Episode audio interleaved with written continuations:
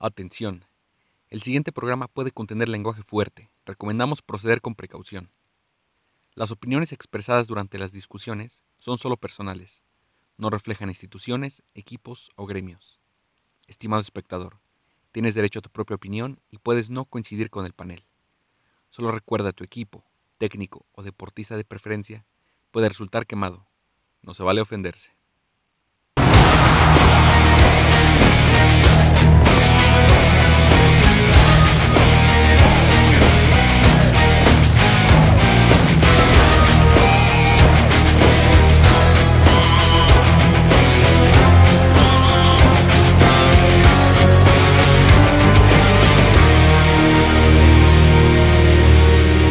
Bienvenidos a todos a una nueva edición de la banda del Cholo. Esta vez nada más estamos el señor Chávez y yo, pero vamos a hablar de lo que dejó esta semana de Champions League y de Europa League primero que nada, para después ya es el usual berreo sobre la Liga MX. esa meternos, empuercarnos las con un poco de liga de mierda. Pero Sí. bueno, Y sobre todo porque ahorita Chávez y yo como que traemos esa seguidilla que nuestros equipos tienen que ser un cagadero. ¿no? En las últimas jornadas. Primero vámonos entonces a sí, fue fútbol. una calca del. fútbol europeo. Eh, la actividad de Champions fue, bueno, fue sin duda interesante porque es Champions. eh, difícilmente va a tocar algo malo. De hecho, uno de los, tuvo uno de los partidos para mí más sorpresivos. eh, porque si bien el París, claro que tiene el plantel, el billete y el nivel, yo sí veía al Bayern todavía demasiado cabrón. Yo sí veía al Bayern como el candidato número uno al título. Entonces a mí sí me termina sorprendiendo que haya ganado el París y sobre todo que haya ganado en el Allianz Arena. Tuvo mucha más llegada el Bayern, pero fue más contundente el París. Y con eso, mega resultado que saca. Sí, el París parece que ya de ya la, pues en base a sus últimas temporadas de Champions, yo creo que ya es de los serios, güey. Yo creo que no tarda en ganar una, güey. Digo, a menos de que en el futuro sí le compren al Mbappé, güey. Porque la neta sí es una buena parte de ese equipo, ese, ese güey. Es buenísimo, güey. Si este año no gana el balón de oro y se lo dan así otra vez a puta madre Messi o Ronaldo, nomás de a huevo, me voy a enojar. Sí, además yo creo que sí es factible porque si ya se lo dieron a Modric cuando parecía impensado, o sea, merecido, pero impensado, yo creo que sí se lo pueden dar a Mbappé. O sea, pinta que va para allá, sobre todo si sí ganan la Champions ahorita. Que- que se Sí, ve- porque, es factible. eh, o sea, la final pasada, eh, pues estuvo, o sea, el París pudo haberla ganado, pero sí le tocó un Bayern que no mames, tenía una racha impresionante de, de juegos ganados al hilo en Champions. Y aún así el juego no estuvo tan disparejo, güey. De hecho, fue una final bastante algo aburridona, pero nada que ver con el juego más de la semana pasada. de ida que la final. Este partido estuvo Sí. bueno. O sea, sí dejó emoción. Sí, es que porque- hasta yo había dicho Ma- ahí con todos de no mames, pinta que va a haber violada en el Allianz Arena. Y apenas acabé de decir eso y descontó el Bayern. Y ya después empató. Y pues ya después, ok, sí le dio el- Al final sí ganó el París. Pero pues, parejo. pero pues es un buen resultado porque aparte son tres goles de visitante. güey. Entonces el Bayern prácticamente está obligado a ir a ganar por dos goles Sí. a París, güey, Sí, que ya es una cancha muy complicada. Y pues a ver, está eh, mañana creo que también es el del Porto y el Chelsea, que yo creo que ya no hay mucho que hacer para el Porto. Sí, desafortunadamente se parece el más encaminado de. Incluso, incluso más encaminado que el propio Real Madrid-Liverpool para mí, porque el Chelsea sacó una ventaja de visita de 2-0.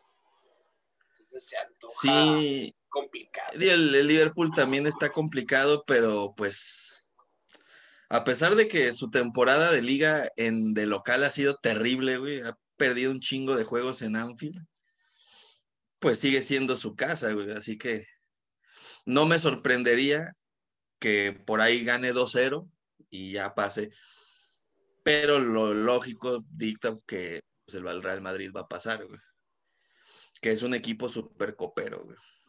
Sí, se antoja difícil que no clave por lo menos un gol el Real Madrid de visita. O sea, ahorita lo que está jugando Benzema, se antoja muy difícil que no vaya a clavar algo por ahí. Sí, hasta el Vinicius, güey, que luego hace así cosas increíbles, pero luego falla pendejadas. Es que es, precisamente el ejemplo, porque Vinicius de jugar como Deus, como Pelé contra el Liverpool, después contra el Barcelona, la neta sí le pasó eso precisamente. Tuvo un chingo de jugadas donde pasó mal, se entró mal, le pegó mal. Y es, extraño, pero bueno, puede ser otro partido. Eh, casi, digo, no, sí, Casemiro está jugando bien, Asensio, Cross. Cross está en un plan. Cross y Modric, yo creo, principalmente esos dos, están, muy cabrón. Sí, es, probable que. Yo también creo que es más probable.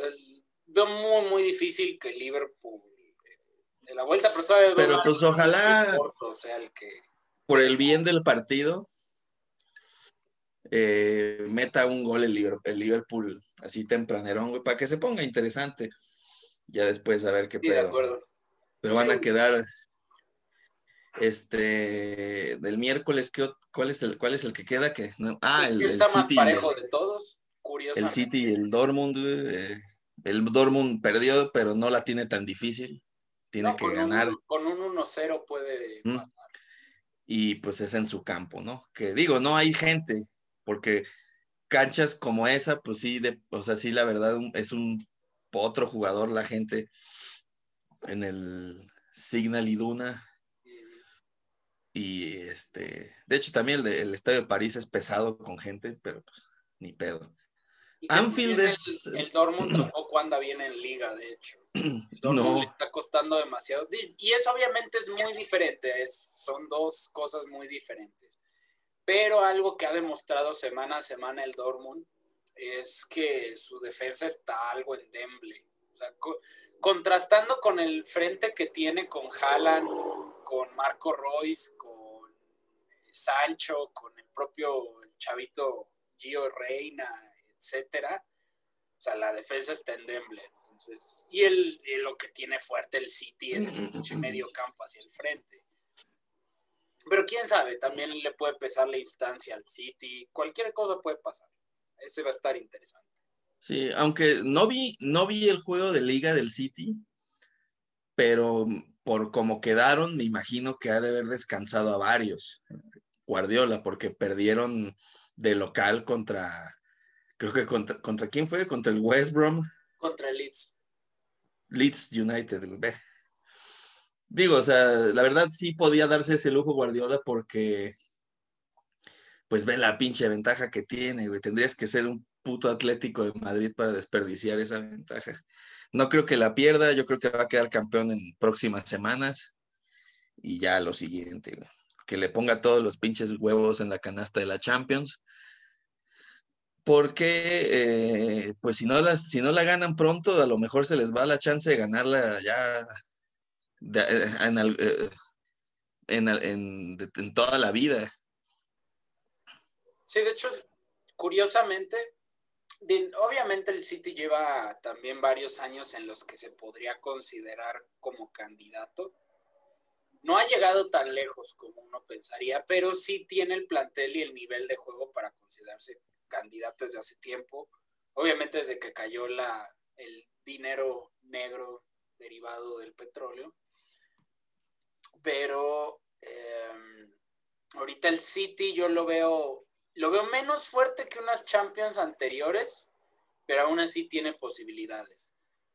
Y si estoy de acuerdo contigo, puede ser quizás de las últimas en las que tiene esa, esa chance, porque uno pensaría que ahorita que el United empezó a revivir un poquito en cuanto a nivel, que tienen ya ahorita a Cavani, Pogba recuperó el nivel, tienen a buenos chavos como Mason Greenwood y Marcus Rashford, pues uno pensaría que a lo mejor el United le mete un poquito más de lana por ahí, mejor en, defensa y en el medio campo donde tiene que... Para la otra temporada va a estar pesado. Y, va a estar pesado la otra temporada porque además el United ahorita es el favorito a ganar la Europa League.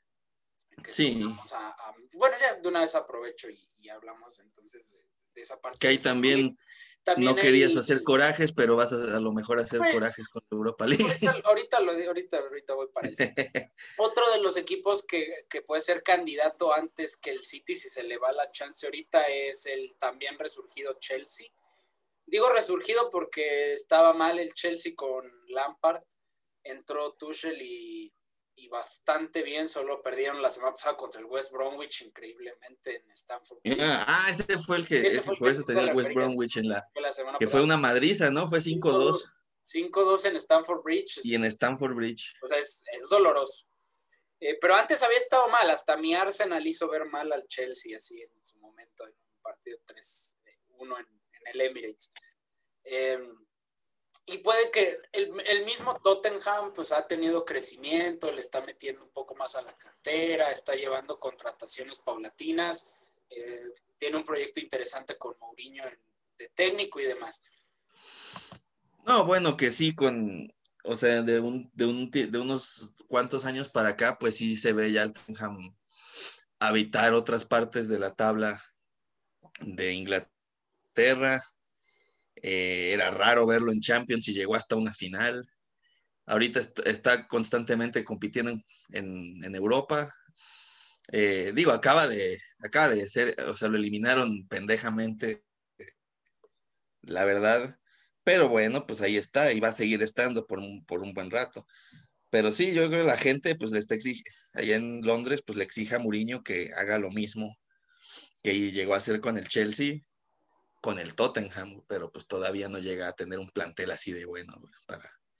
El Tottenham apenas está en crecimiento. O sea, todo lo que, lo que le puedan exigir a Mourinho es más como que a mediano plazo, o sea, obviamente no a, corto plazo. Sí. Para empezar, tiene que, tiene que ganar algo el Tottenham antes, porque el Tottenham no ha ganado nada de neones. O sea, no ha ganado ni siquiera una FA Cup, ni una Copa de la Liga, no ha ganado nada ya no, tiene, ya no tuvo chance de ganar nada europeo este año. Eh, obviamente también ya lo mandaron a la fregada en la FA Cup. Eh, y la liga, pues no, está demasiado, ya dijimos que ya la tiene garantizada el City, ya tiene demasiada ventaja. Y hablando de Londres, ya que estamos metiendo a Londres, debería, debería haber otro equipo ahí en la lista de contendientes, pero desafortunadamente van a pasar otras dos décadas o tres, o quién sabe cuánto pinche tiempo antes de que vuelva a estar en ese escaparate. De hecho, así como va la cosa, hasta van a hacer el ridículo en la vuelta de la Europa League, de estos cuartos de final. O sea, maldita sea Arsenal, maldita sea. Sí, digo, el, el Slavia es, es, el, es el, si no me equivoco, es el más pues del, uno de los dos más grandes de, República Checa, pero aún así no, no deberías tener problemas. No, no debería, en aún así los tuvo, güey, aún así los tuvo estúpidamente, ni siquiera, ni siquiera que digas, tuvo problemas fuertes durante el partido, realmente los problemas del Arsenal se los generaron ellos mismos, desaprovechando cuanta oportunidad tuvieron al arco y que casi no generaron mucho crédito al Slavia porque hizo un planteamiento táctico muy bueno. No, no se encerró el Slavia Praga. Es cierto que tuvo poca posesión, pero no se encerró, simplemente se escalonó bien. El equipo estuvo muy bien plantado. Los delanteros hacían su chamba apoyando en la parte de atrás, hacían contragolpes y al final terminaron empatando el partido hacia el último momento. 93 empatan el partido desastre para el Arsenal porque ya el, el 1-0 que iban a sacar es de, bueno, jugaste mal, pero por lo menos ganaste y te vas con la ventaja. No que ahora se van con el gol de visitante en contra y que un 0-0, el cual puede ser muy factible, los deja fuera. O sea, porque así como está la cosa, capaz que no. Digo, ahorita ganaron. Le ganaron eh, ayer en la mañana al, al Sheffield de visita 3-0 pero pues así es el Arsenal. la semana pasada había sido batido y casi humillado de local contra el Liverpool, ahorita le fue mal contra el Slavia Praga. Dudo que gane la Europa League, o sea, tendrá que ser un milagro porque si pasa, se toparía contra el Villarreal y quién sabe qué pase ahí, en una potencial final contra el United o contra la Roma. Entonces, no creo. Es una tristeza porque es uno, es el tercer equipo más grande de toda Inglaterra, pero en los últimos 12 años juega como si no fuera uno de esos grandes de Inglaterra.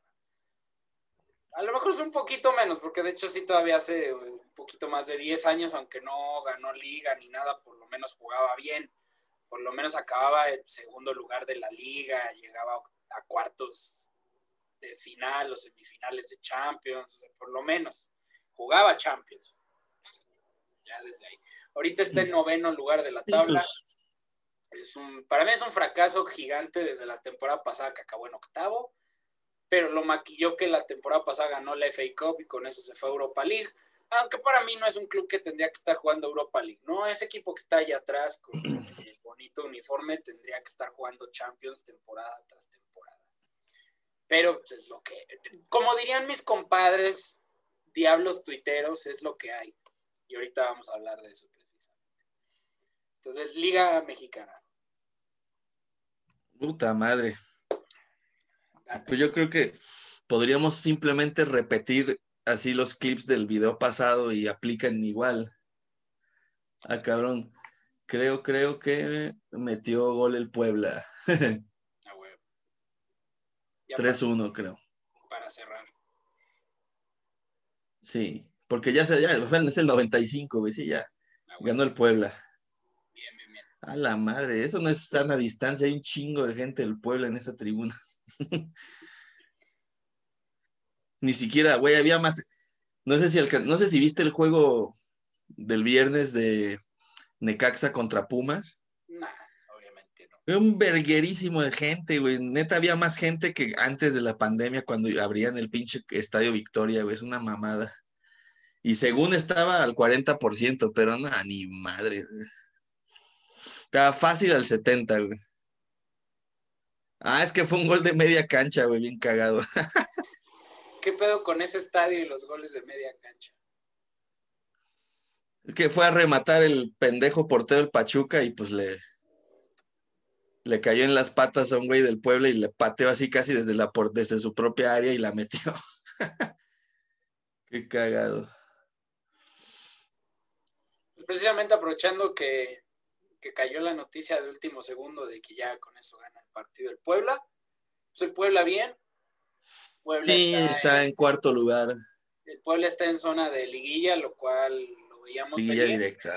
Nuevamente reconocimiento al Arcamón Labrador Doraemon por el trabajo que ha hecho.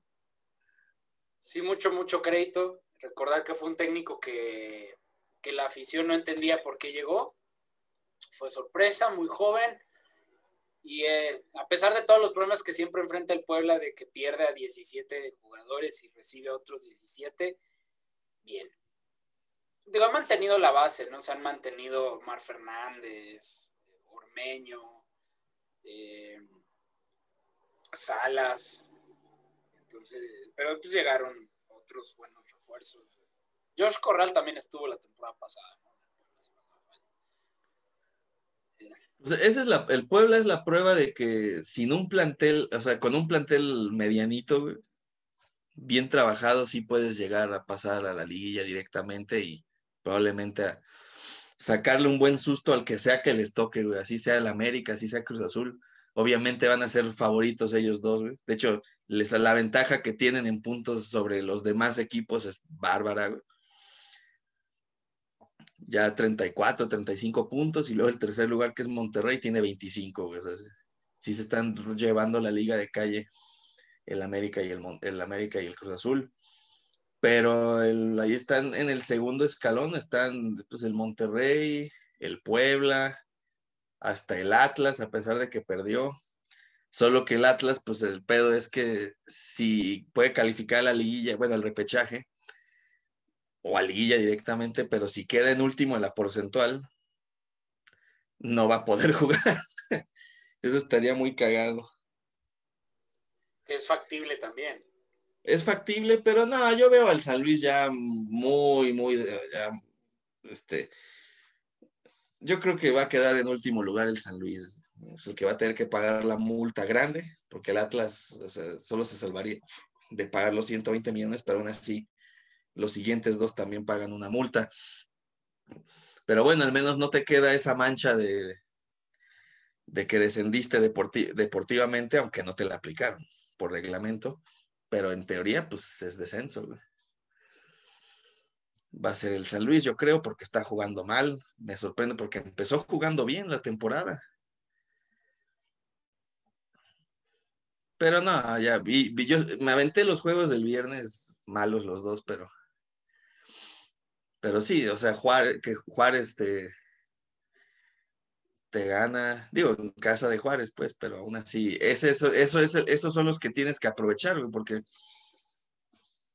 es rival directo, en teoría no es tan fuerte así como, porque creo que le quedan, a San Luis le quedan, los demás que le quedan son algo más complicados que Juárez. Entonces, pues, se ve difícil que, que el Atlas no saque más puntos. O sea, ahora perdió con León, pero fue un partido ahí medio raro. Las marcaciones de Santander se me hicieron correctas, pero pues es difícil que no ten cabrones cuando te anulan dos goles. Pero sí, fue un fuera de lugar y. Y el segundo, el otro gol no sé por qué lo anularon. Pero hasta el perro Bermúdez, que es atlista, decía en la transmisión que sí, los dos goles estuvieron bien anulados. Y pues León, que empezó muy mal, pues se va a meter al repechaje y, y ya en liguilla, pues a ver, porque pues es el campeón vigente. De hecho, le pasó a León ahorita parecido a algo que había eh, sucedido con Tigres torneos atrás, ¿no? Ajá. Empezaban mal, Cerraban fuerte. Cerraban un poco fuerte, se metían a liguilla como fuera y ya con eso. Tigres también, de hecho es otro, otro ejemplo, Tigres anda bajón. Bueno, hay que ser honestos, para el plantel que tiene Tigres anda mal. Anda mal, Tigres debería... Quiero decir bajón, anda mal. Eh, porque sí tiene un plantel... Sí, con ese plantel es para estar en los primeros cuatro siempre, güey. Sí, exacto, exacto. Entonces sí, anda mal en realidad. Pero pues. Digo, también las, me canso de decir esto semana a semana, pero es que es, es el reflejo de la irregularidad que existe en esta liga, que se fomenta todavía más con las mediocridades de abolir el descenso, de dejar que 12 lugares compitan por puestos de, de clasificatorios. Entonces, todo ese tipo de cosas solo lo prueben más, o sea, quitarlo de los minutos de jóvenes, el tener mayor cantidad de extranjeros en el equipo y en el, en el cuadro titular, todo ese tipo de cosas. Todo eso se mezcla para mí. Em, de hecho, bueno, ¿quieres empezar berreando tú o empiezo berreando yo? No, pues berreo rápido. No tengo mucho que agregar. Lo mismo que dije la semana pasada de, de Bucetich, de, los de la defensa, de los jugadores sin actitud. Pues fue más de lo mismo, más de lo mismo, exactamente, este, sale la alineación del, juego, todo el mundo se cagó, dice otra vez Aldívar, línea de cinco, esto es ir a, encerrarse y a, no perder, y van a perder. Y dicho y hecho, no le bastó más que un, un disparo por ahí del cabecita, gol, y ya no tuvo ninguna preocupación el Cruz Azul después de meter su gol. Y ganó fácilmente. Otro juego 1-0. Y Bucetich ya, ya está ya está ya está loqueando, ya, ya está demente, o sea, ya, o sea, dice mamadas así como de, o sea, que le echa la culpa a Macías, que no está haciendo lo que ellos esperan, y yo, pues, ¿qué quieres que haga, güey? Primero no lo metes de titular, que es una estupidez considerando que es tu mejor goleador. Saldívar no hace nada. La, la, otra semana falló una clara, ahora ni siquiera tiró a largo. Entonces, pues se me hace peor el güey que estás metiendo en lugar de Macías. A, lo mejor en el vestidor están peleados, él y, él, él y Bucetich. Yo no sé. Pero Bucetich ya, es un señor ya con el rodaje que tiene, con el prestigio que tiene en teoría. Yo creo que debería renunciar, güey. Yo creo que ya no lo hace por el tema del dinero, Está esperando a que lo corran Y ya hasta me parece sospechoso. Yo creo que está alineando puros pendejos para perder a Dredd y que lo corran, güey. Lástima de un entrenador de su envergadura, güey, porque yo creo que le vendría bien a su currículum decir que le fue bien con las chivas. Pero nada, em, empezó bien, pero empezó más o menos bien, pero no, ahorita ya este es un desastre. Y sí, cualquier cosa que dije en el video, en el, en el podcast pasado aplica para esta semana y va a aplicar para la siguiente. Van a, van a jugar igual. No, no, no pueden cambiar, no pueden cambiarse ese chip. Este, yo insisto que son técnicos ya tercos por los años que tienen, por la experiencia que tienen y creen que pues es al, que por, o sea, creen que es a huevo, ¿no? que yo creo que es también a lo mejor lo que está pasando en Tigres, güey. A lo mejor ya los, los, jugadores ya están hasta la madre, el Tuca, y por eso no están rindiendo lo que tienen que rendir. Jugadores, pues, de puta, de un gran nivel, ¿no? La plantilla de Tigres. Y de Chivas, pues también lo que no están rindiendo lo que tienen que rendir, güeyes, que sabemos que juegan bastante bien, como Vega, como Brizuela, eh, como Irán Mier en su momento este, Macías. Pero sí, ya, ya, ya, ya, ni me enojó tanto, Me enojó, eh, hasta me enojó más el empate con el Santos que ahorita esta derrota con el Cruz Azul. La siguiente semana creo que van a ir a Tijuana, no, van a recibir a Tijuana. Tijuana no anda bien. Le dieron la, perdió con Mazatlán en su casa, de hecho cesaron al Pablo Guede. Pero no, Tijuana es un equipo experto en ganar en el Akron.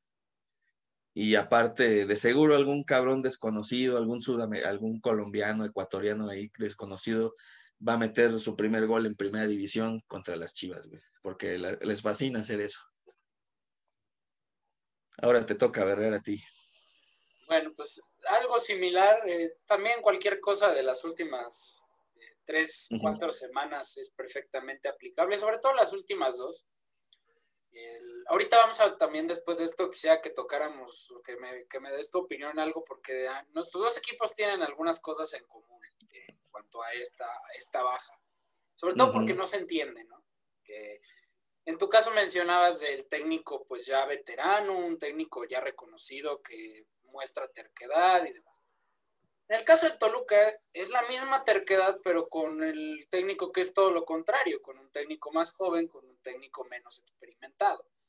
Cierto, comparamos planteles, tiene más limitado el plantel del Toluca, pero tampoco es un plantel mega limitado. Tampoco es eh, así, ¿no? Yo, lo que, yo con lo que sí voy a berrear un poco, ya el resultado, también es de, pues, ya la verga, ¿no? Pues, ¿qué, se podía esperar? O sea, ¿qué se, ¿qué se puede esperar cuando llevamos repitiendo alineaciones todo el torneo donde realmente los únicos cambios es o juega Castañeda o juega Cocho Ríos, que son de categoría, o sea, de, de, estilo de juego muy diferente? Y el resto es exactamente igual, solo cuando suspendieron a Barbieri o cuando hay que rotar a los porteros por lesión o por lo que sea o porque ambos son malos. Eh, qué gacho por Luis García porque se me hacía un buen portero, pero le ha ido mal este, este torneo en particular.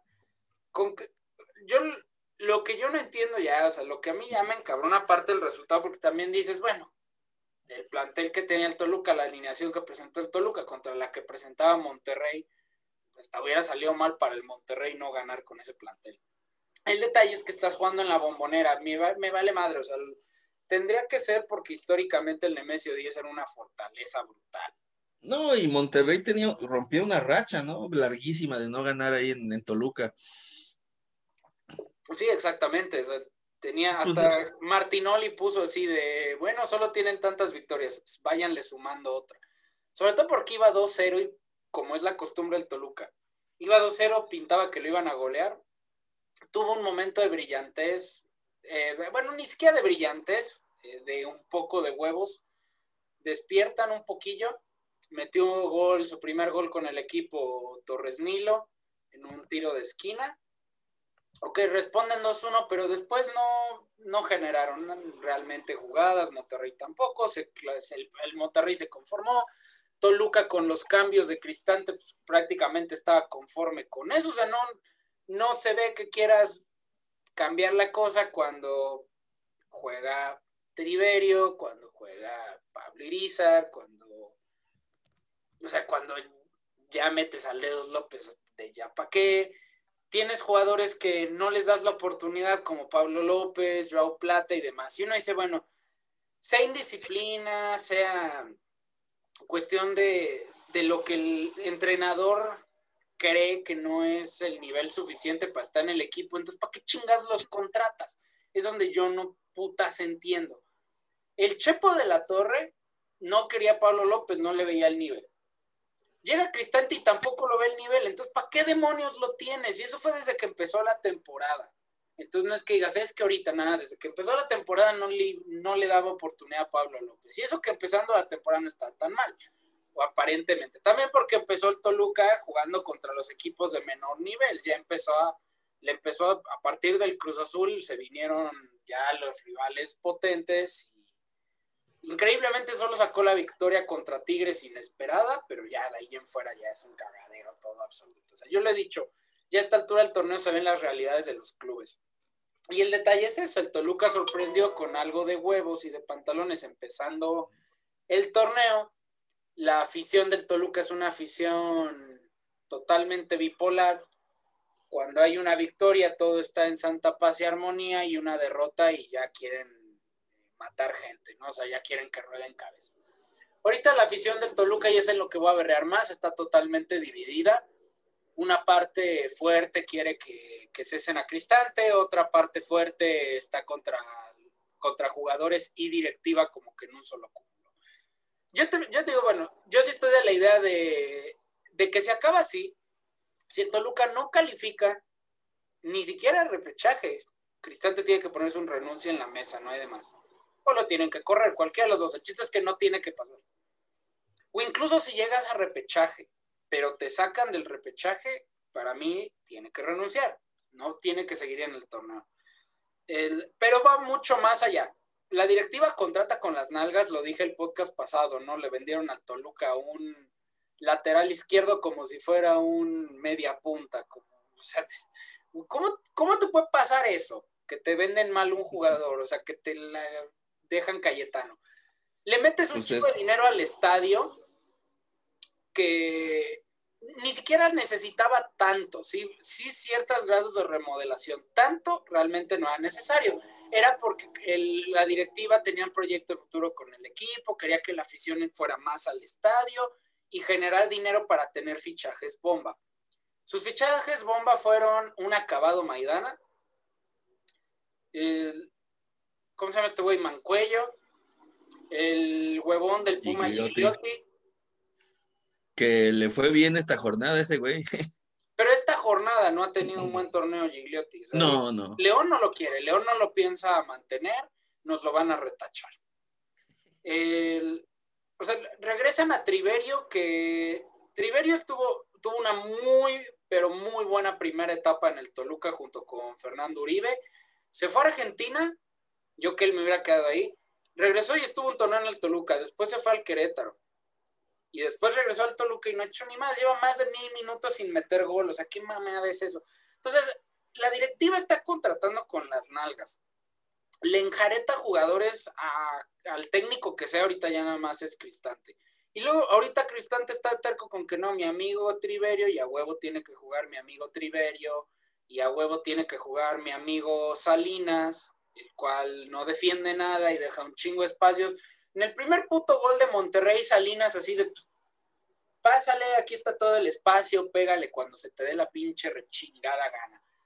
Y obviamente perdió el Toluca. Entonces, ya sé que hasta el pinche Elber me hacía burla de es que lo dices cada semana últimamente. yo, pues sí, cabrón, pero sí parece que ni siquiera el puto repechaje van a pasar.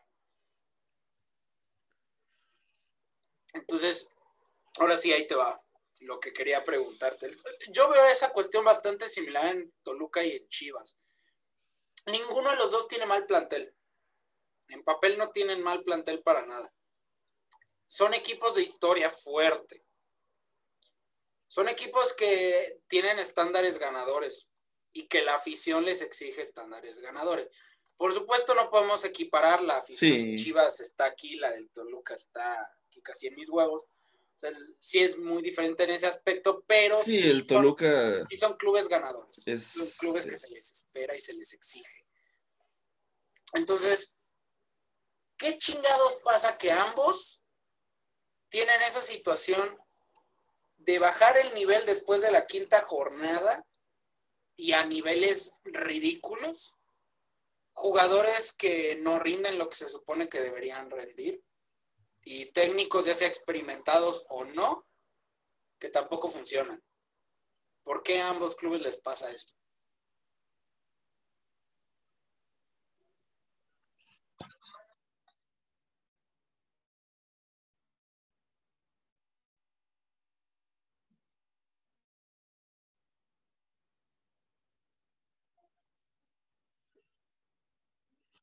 que también no rinden, no hacen lo que normalmente hacen. Pues no sé si, este, no sé si sean causadas por las mismas cuestiones. Yo no sé cómo está, cómo es que esté el vestidor del Toluca, güey. No sé si haya pedos extra cancha. No sé cómo se lleven los juegos con Cristante. Pero este, pues, en las Chivas, pues es lo que yo, lo que yo me imagino es que hay un pedote entre jugadores y cuerpo técnico. güey. En Toluca no sé, güey. En Toluca yo creo que es más bien hay una mezcla entre que no, están así nomás rotando entre, entre tres técnicos, güey. Así entre el Chepo, Cristante, eh, Lojitos Mesa. Y bueno, y las Chivas, pues desde que se fue Almeida no han tenido un, técnico, o sea, no, nadie las ha puesto a jugar. Ni Cardoso, ni Boy, ni Tena, más o menos Tena un poquillo, pero luego se cayó increíblemente. Bucetich también empezó más o menos bien, pero ahorita ya es una cagada. Y es lo que no entiendo, güey, porque te dan así pintas de que, de que van a hacer un buen trabajo, de que le van a sacar jugo a lo poco que tienen, y de repente lo poco bien que hacían lo dejan de hacer. Es lo que yo no me explico. O sea, de verdad no entiendo cómo es posible eso. Pero sí, no sé si las crisis de los dos equipos puedan venir así del mismo trasfondo, pero sí tienen varias, hay varios factores en común que tú ya decías, que están interesantes. A lo mejor hasta es el mismo sistema que usa la liga en general en las contrataciones, que obviamente es más difícil que le salgan mal a los equipos que tienen más dinero porque tienen mejores visorías para pagarlas. Yo siento que el Toluca entonces tiene pésimas visorías y, ya tiene, o sea, si pensamos, donde yo le veo más, ahorita ya lo he dicho en varios podcasts, él, sí me voy a muerte con, con Barbieri, con Torres Nilo, con Baeza y con el Gallo. Con esos cuatro refuerzos yo sí me quedo. No tengo pedo. Pero el frente es un desmadre desesperante increíble. Ya lo dije, Estrada neta, neta, aunque lo mandes por tortillas, por hielos, por el paquetaxo, no se va a mover el hijo de su puta madre. No se mueve para nada, huevón de mierda. Es como Gareth, es el Gareth Bale del Toluca, así para que se entienda en cuanto a ese nivel de huevón. Triverio ya está acabado, o sea, ya Triverio tendría que analizar esto y decir, me regreso a Argentina a jugar un torneo y me retiro, incluso me retiro desde ahorita. Eso es lo que yo, yo haría si fuera él. Y de ahí en fuera, no, contra, no tiene opciones de cambio. A los jóvenes no se les ha dado oportunidad. Estaba Diego Abella el torneo pasado que regresó después de estar a préstamo, no se le dio oportunidad para nada y ahorita ya no está. En su momento Raúl Nava eh, no está jugando nada mal ese chavo y empezó a perder oportunidades y demás cosas. Entonces el Toluca no ha generado delanteros. El último fue Alexis Vega, para que se entienda, y Alexis Vega juega mejor de extremo o sea, es extremo, realmente no es un delantero. Eh, desde Mancilla, eh, no. difícilmente hemos tenido, o sea, Pablo Velázquez tuvo muy buen, dos muy buenos torneos, Iván Alonso solo estuvo dos torneos en Toluca y tuvo problemas con la directiva durísimos y se fue. Entonces ya desde ahí hemos tenido jugadores como el otro Cristian Jiménez, ¿te acuerdas? Jimmy Jiménez, el pelón. Estaba Erwin Ábalos, güey. puta madre, Erwin Ábalos, chinga tu madre, metió un gol en toda su puta carrera con Toluca, ese cabrón. O sea, malísimo, güey. Paraguayo, o sea, y por eso lo contrataron, por ser paraguayo, pero es de, sí, porque sea paraguayo no significa que va a ser Cardoso 2.0, güey. No funciona así. Eh, entonces, sí, yo creo que el Toluca en el caso son las visorías, ahí donde veo principalmente el problema cuando contratan jugadores dentro de la misma liga, como ya los dije, esos cuatro funcionan.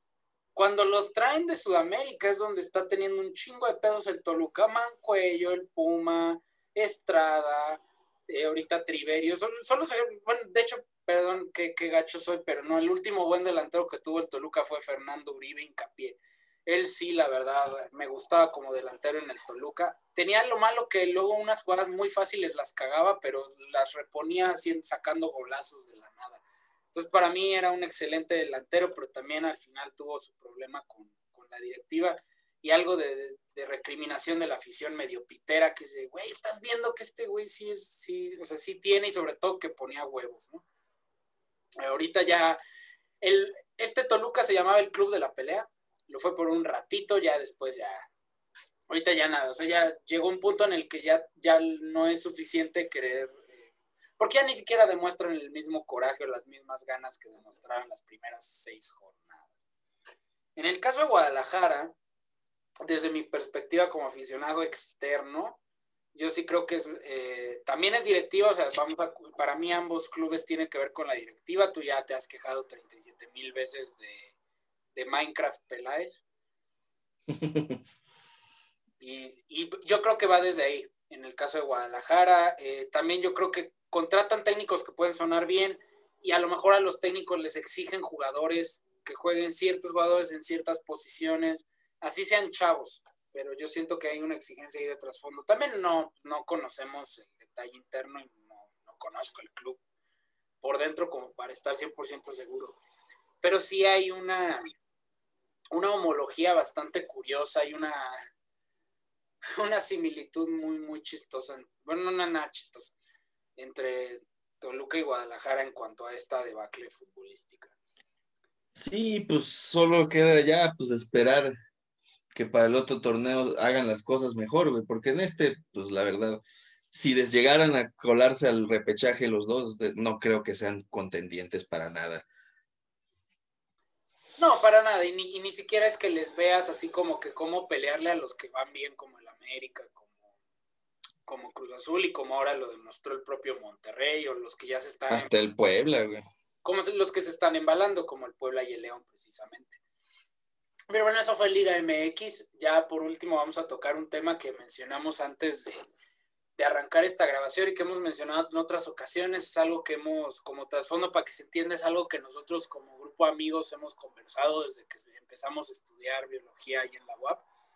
Un chingo de cosas que hemos mencionado sobre este concepto. El, el origen de la palabra es bastante diverso. Yo he visto algunas ideas de, de Juan Villoro, que es un redactor es un autor muy, muy bueno. Tiene un par de libros de fútbol llamados Balón Dividido y Dioses Redondo, que son muy, muy buenos. Y es el concepto de villamelonismo, o de ser un villamelón. Entonces, bueno, primero, date. Primero, pues, o sea, el, tema salió porque, pues, este, este fin de semana fue el clásico español. Eh, juego allá en España, pues de importancia hasta política, por todo el desmadre, ¿no? Del centralismo de que, y de los catalanes y los capitalinos y etcétera. Eso pues nos lo podría contar mejor un güey que es de allá. Pero aquí en México también hay, o sea, hay mucha gente que sigue al Real Madrid, que sigue al Barcelona. Y que cuando es el clásico español, yo creo que exagera o exagera demasiado su, esta afición extranjera que pueda tener, llegando a niveles... Como lo pensaste. Llegando a niveles ridículos, ¿no? O sea, son cabrones que tú les preguntas, ponen, ¿no? Ah, huevo, Vizca Barça o Ala Madrid y, y que chingue su madre el Barça y me cagan y, yo, y les preguntas, ¿y por qué? No sé. Normalmente es pues porque, pues porque le voy al Madrid o porque le voy al Barça. Ahora, quitando esa parte, o sea, quitando esa, el, vienen muchas cosas. El villamelonismo es un, un, precepto que puede llegarse a aplicar en la vida diaria y en diferentes cuestiones. Para que se entienda muy básico y muy simple, eh, hay gente que define el villamelonismo como irle a un equipo de fútbol cuando ni siquiera eres de la región, que tiene una parte que es, que es correcta. Y otra parte más fuerte es cuando se habla con demasía, con excesividad, sobre un determinado tema sin conocer sobre ese tema. En el caso del fútbol sería... Ah, y también aprovechando que son... Un equipo, presumes mucho sobre un equipo y no tienes ni puta idea de nada de lo que tiene que ver con ese club hasta que llega el partido de Barcelona-Real Madrid o hasta que juegan un partido de Champions, eh, cuando juegan contra el París, contra el Bayern, contra el Liverpool, contra el Chelsea, contra el que quieras. Y entonces que la gente ya empieza y la En Twitter es donde te das cuenta, en Facebook y demás mierdas. Ahora sí, síguele. Sí, o sea, también es este, pues apoyar a un equipo que o es de tradición muy ganadora, güey. Entonces es por pertenecer a ese grupo, ¿no? De, o sea, de, ah, güey, le voy a este porque es muy ganador, o porque está de moda, como en su momento el Dortmund o el Manchester City eh, también de, un tiempo para acá. El Paris Saint Germain también cada vez se ven así en acá en México más playeras. Que sí entiendo, o sea, no es. Eh, no creo que la gente sí le vaya en verdad a esos equipos, pero así empezó también con el Real Madrid y el Barcelona.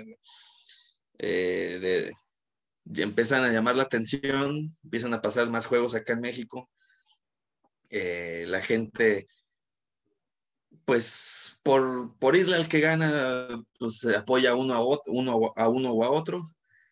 Y llega el punto, eh, al menos aquí en la ciudad de Puebla, que el día de, obviamente ahorita por la pandemia no tanto, pero llegan casos así que el día de clásico español, las calles, las plazas, todo está lleno de gente con su camisa de uno o de otro equipo, güey y luego el pinche estadio del pueblo está vacío.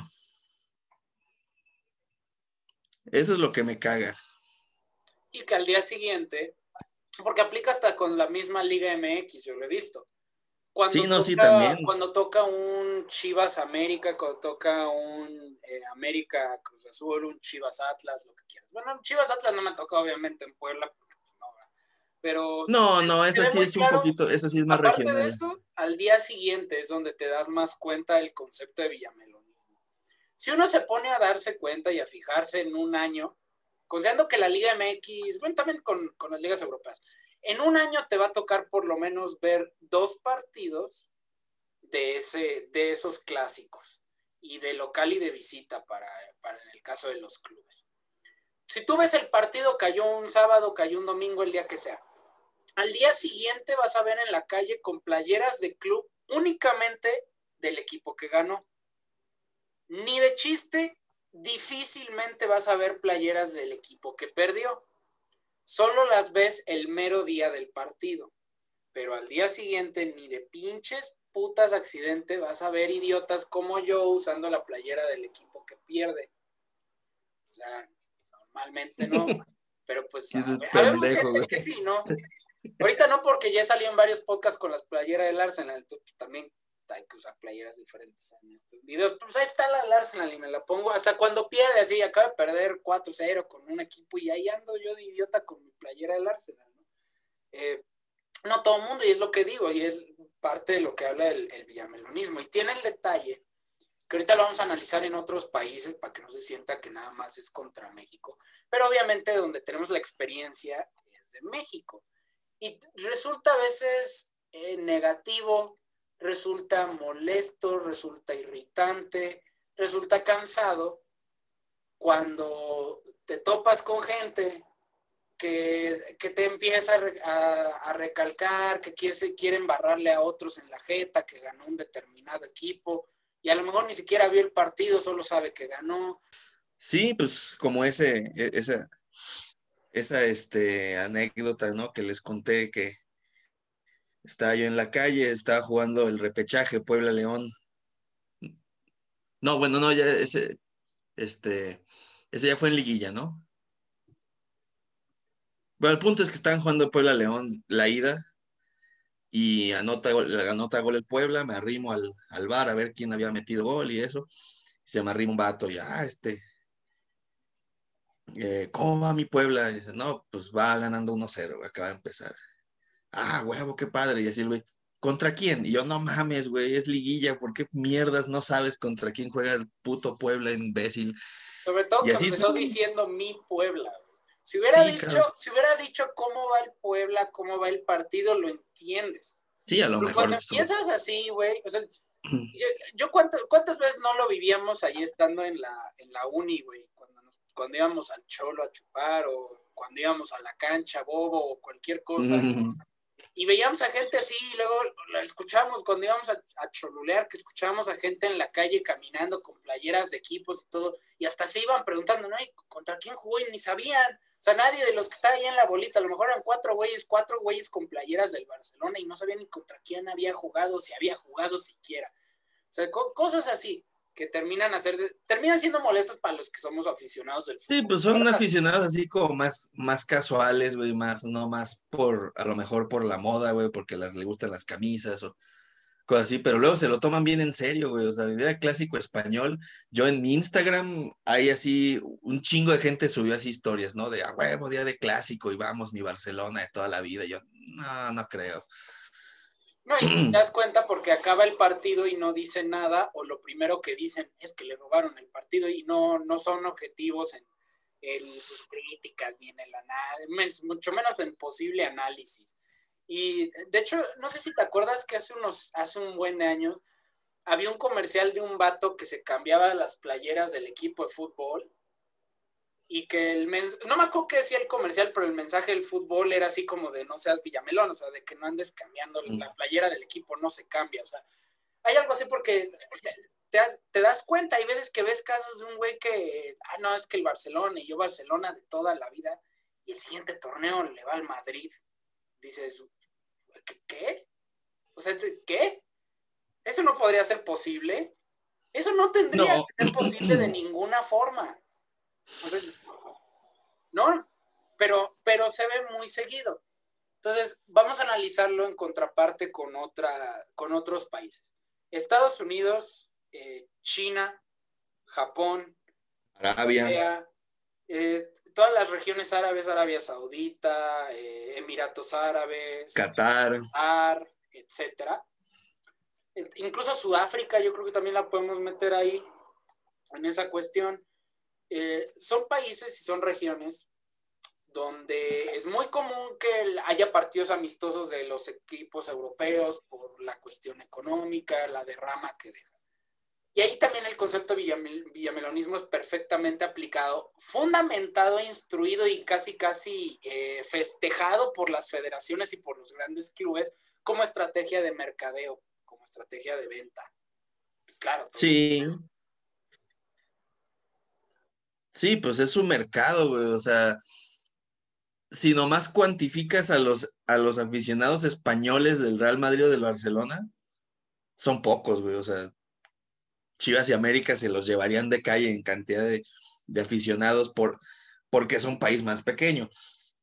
Hay tanto, tienen un chingo de aficionados, pero es porque hay un chingo de chinos y un chingo de árabes y un chingo de güeyes en Vietnam y en Laos y en esos países del sudeste, del sudeste asiático que le van al Barcelona y al Real Madrid, supuestamente. El pedo de esto, güey, es que ya eh, está llegando a niveles de que ya eh, afecta en cuanto a lo deportivo. Lo digo principalmente por estas, estas este, supercopas de España que se jugaron en, Arabia, güey. Y que se cambió aparte el formato. ¿Para qué? Para que en lugar de un juego, porque en teoría la supercopa solo es ganador de liga y ganador de copa juegan entre ellos. Acá para sacar más lana, invitaron al Atlético y al Real Madrid. En realidad solo tenían que jugar Barcelona y Sevilla, creo. No recuerdo bien. Pero a Barcelona y otro equipo. El Athletic de Bilbao, sí, más o menos. El Athletic de Bilbao, creo que sí. Eh, y la final de la Supercopa la terminaron jugando Real Madrid Atlético, los dos que no ganaron nada. Y la ganó el Real Madrid, creo. Y tú veías en redes sociales a los, este, al, eh, en la página, ¿no? De la Federación Española, así de, ah, gol de tal y la chingada, este, gol del Real Madrid, o, no, o en el anuncio del partido, o en las alineaciones de los, del partido, y los comentarios eran de güeyes españoles encabronados, diciendo que el juego se tenía que jugar en tierra, en el, dentro del, territorio español, no que no tenían que cambiar la, la modalidad, este, la, este, las, este, ¿cómo se llamaría? Sí, la modalidad del partido, la modalidad del torneo, que en realidad es a un juego. No tendría por qué, es como si quisieras jugar la final del fútbol mexicano en Gringolandia o en Canadá, güey. Uy, no estamos tan lejos. no, ¿para qué dije eso? Eso, eso yo creo que es para otro, para, otro podcast, güey, lo de la puta liga norteamericana. que lo hablamos la siguiente semana, ya de fijo. Una idea aberrante, güey, pero ya, ya discutiremos.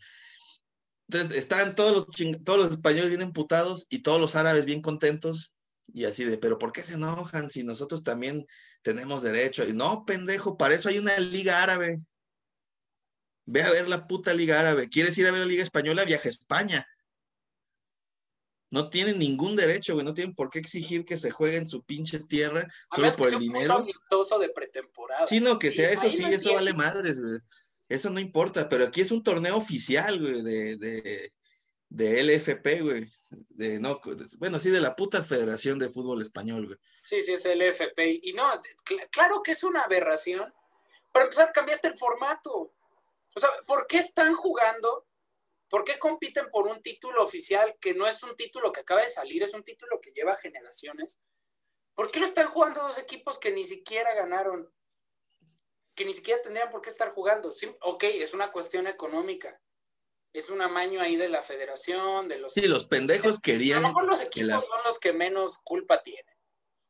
Los pendejos querían que la final fuera Real Madrid-Barcelona, obviamente, pero el Atlético le ganó al Barcelona la semifinal, terminó siendo clásico eh, este derby madrileño, que también es un juego muy importante en España, que aquí también veo a los, a los mexicanos, ¿no? Cuando es derby, eh, derby madrileño están de, ah, sí, a huevo, el patético de Madrid y también me emputa yo, y por qué, güey? O sea, también... Es una está, está muy pendejo. Pero te digo que, o sea, esta, este ejemplo de, los pinches partidos jugados en Arabia es un ejemplo de cómo el villamelonismo sí puede afectar ya hasta a la gente que sí le va de a de veras a un equipo, güey pues es hasta el grado de lo que te dije antes de empezar a grabar. Ya está contemplando la UEFA, la Federación de Fútbol Europea, la posibilidad de que en unos años la final de la Champions League se juegue en Estados Unidos, lo cual es, es ridículo en idea. Es, no, es, una asquerosidad. Solo es más lejos, ¿no? solo es viajar más lejos que, que uno diría, no, pues qué padre, puedo ir, tengo más fácil poder ir a la no, Me queda más cerca. No, güey. Pero es que es la copa.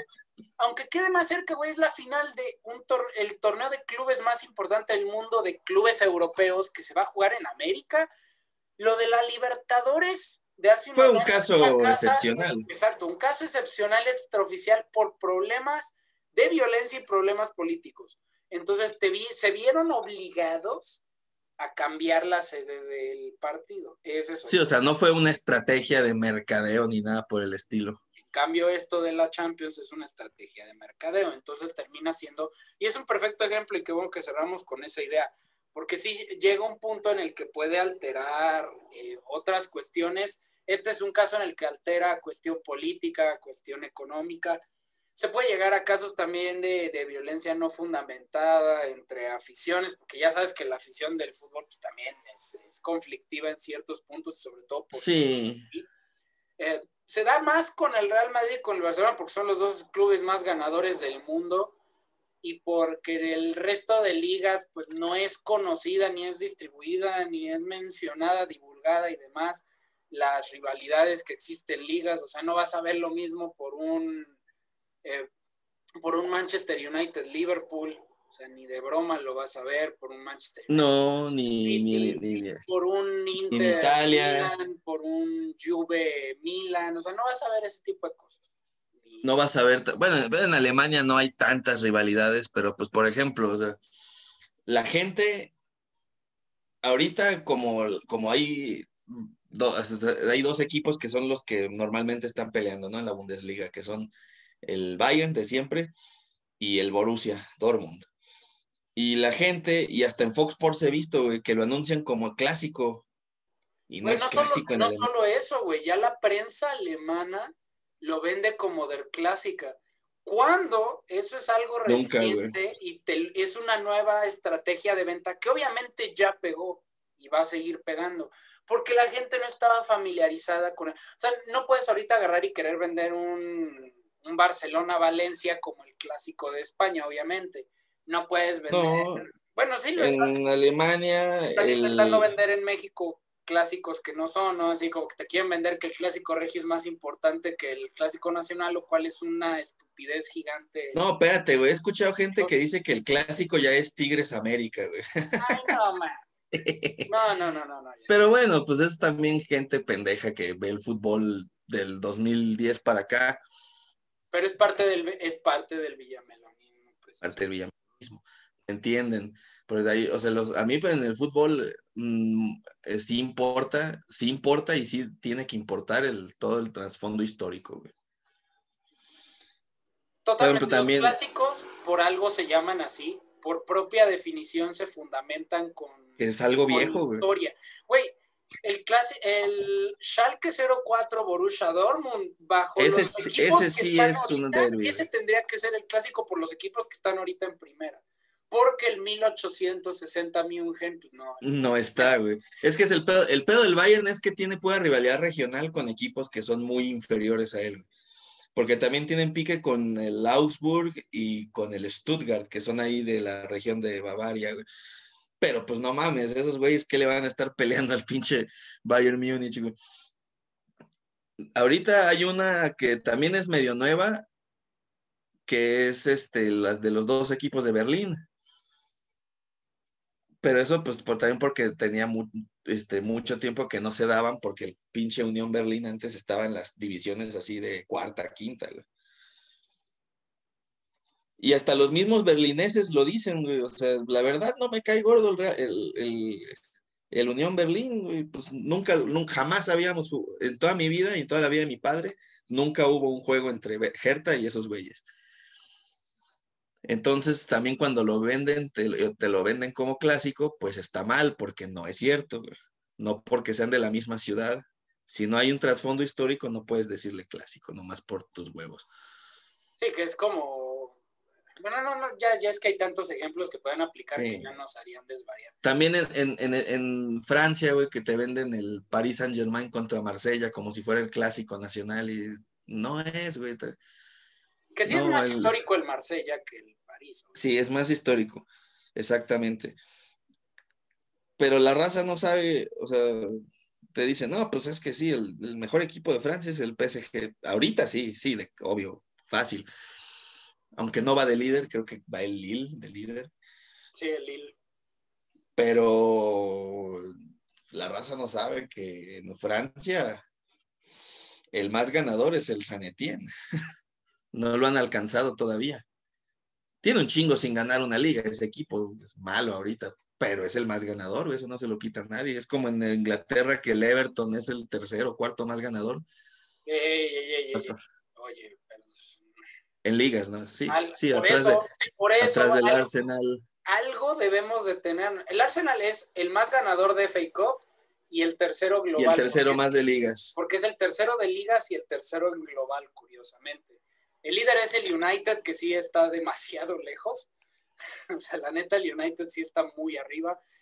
Eh, o sea, el, el United le, le, lleva casi ocho ligas al Liverpool. Ahorita siete porque acaba de ganar el Liverpool y de ahí le lleva creo que 12 a mi Arsenal. Entonces, eh, ahí vamos, pero bueno, toda esta idea de, trasfondo y demás es el concepto de villamelonismo, que también tiene muchas ramificaciones de las cuales podríamos hablar.